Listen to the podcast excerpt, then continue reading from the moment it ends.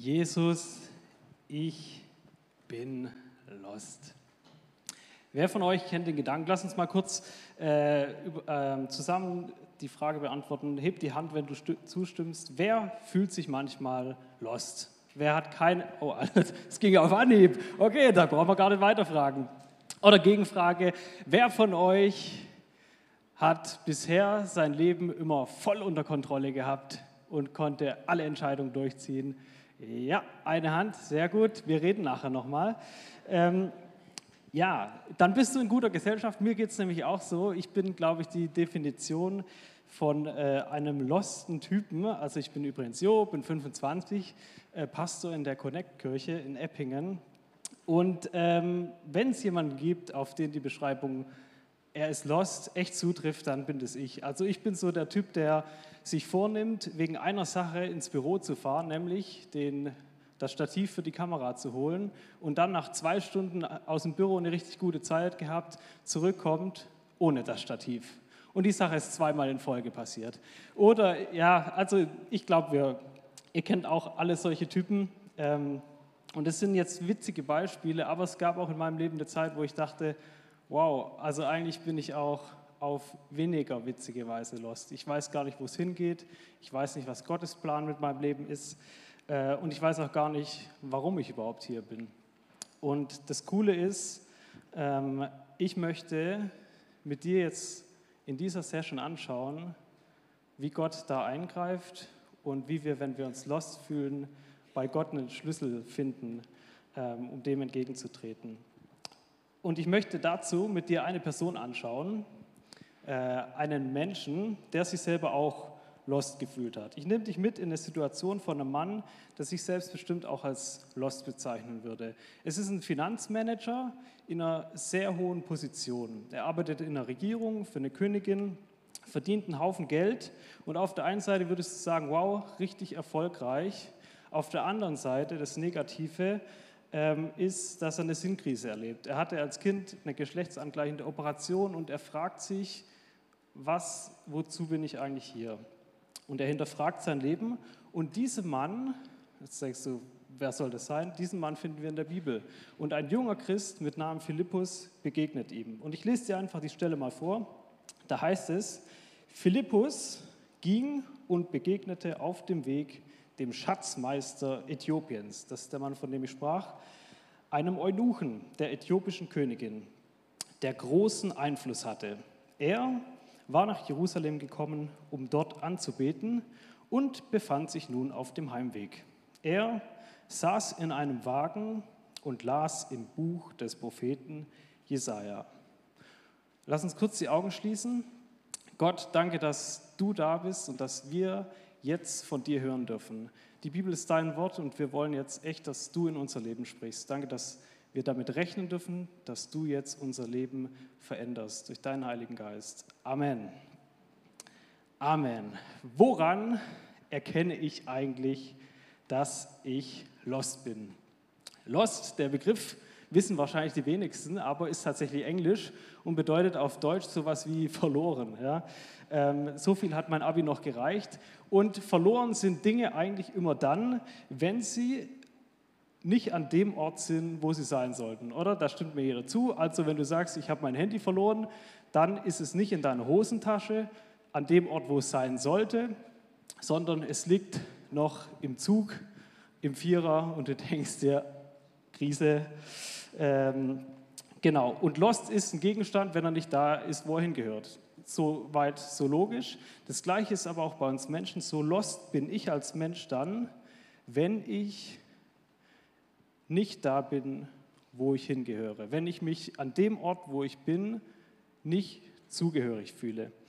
Ähm, ich weiß noch, als ich ein kleines Kind war, so acht Jahre, waren ich und mein kleiner Bruder bei meiner Oma unterwegs, die wohnt da bei Pforzheim und wir sind dann halt abgehauen, fanden das witzig und irgendwann kam dann so eine alte Frau auf uns zu und hat gefragt, also ich kann es nur schlecht imitieren, wem gehört ihr? Oder wem, wem Kirschen du, hat sie, glaube ich, gefragt.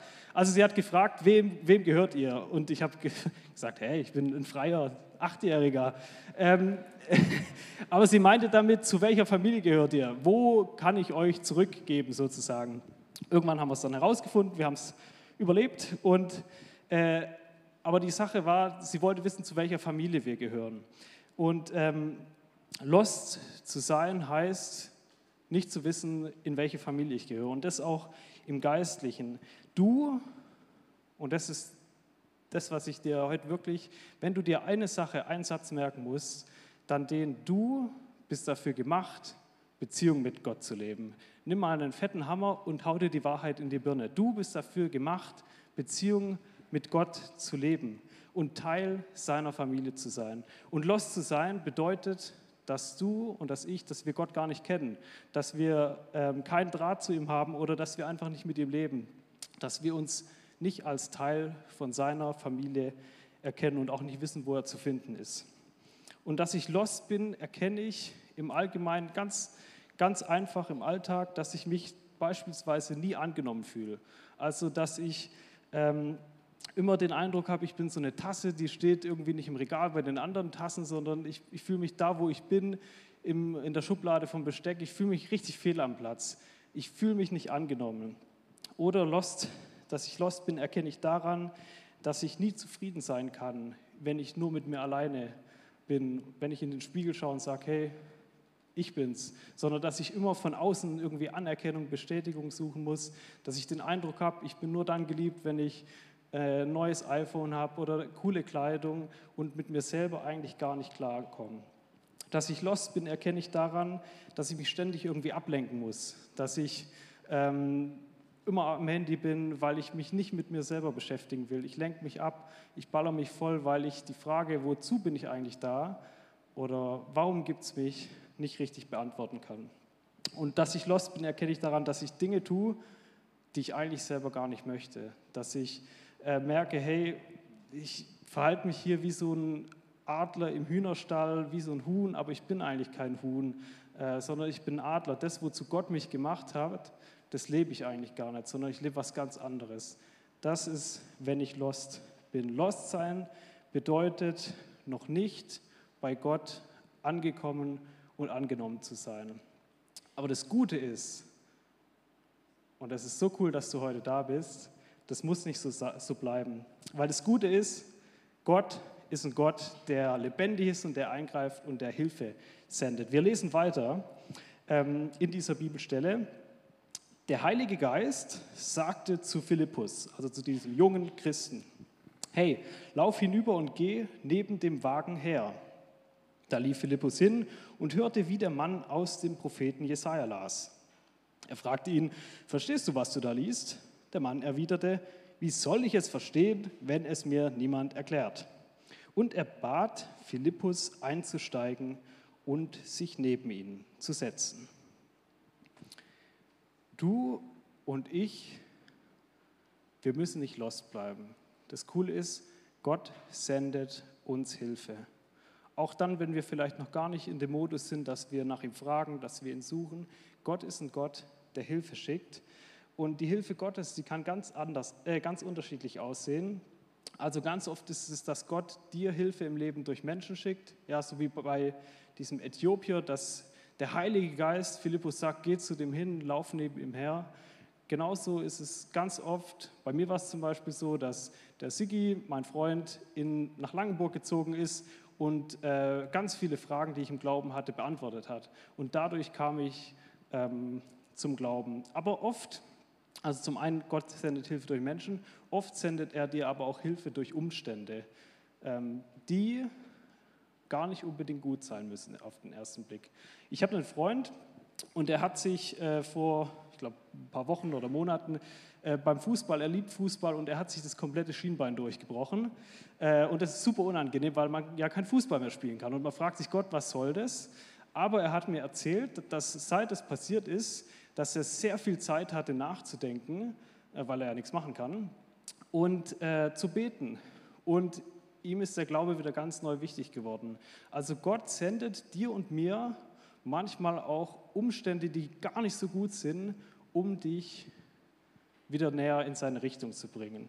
Ja, und wir denken oft, ah ja, wenn dass Gott nur das Gute für uns äh, haben muss oder uns nur das Gute geben muss, aber wenn äh, manchmal schickt Gott auch was Schlechtes, weil sein Ziel ist nicht, dass es dir immer nur gut geht und dass du alles erfolgreich schaffst, sondern sein Ziel ist es, Gottes Ziel ist es, dass du gerettet wirst. Und wenn er dafür was Negatives, was scheinbar Negatives braucht, wie dass du zum Beispiel durch die Abschlussprüfung durchrasselst oder durch die Fahrprüfung, da kann ich zum Beispiel davon reden, äh, dann braucht er manchmal auch was Negatives, um dir nahe zu kommen, dass du dich fragst, hey Gott, wo bist du? Ähm, und dann geht es weiter. Wir lesen nochmal rein, was passiert jetzt mit diesem Äthiopier. Der Äthiopier war ja dabei, in der Jesaja-Rolle zu lesen und Philippus setzt sich also daneben. Und dann lesen wir, er hatte gerade folgende Schriftstelle gelesen. Er wurde wie ein Schaf zum Schlachten geführt und wie ein Lamm vor dem Scherer verstummt, so machte er den Mund nicht auf. Er wurde gedemütigt und erfuhr kein gerechtes Urteil.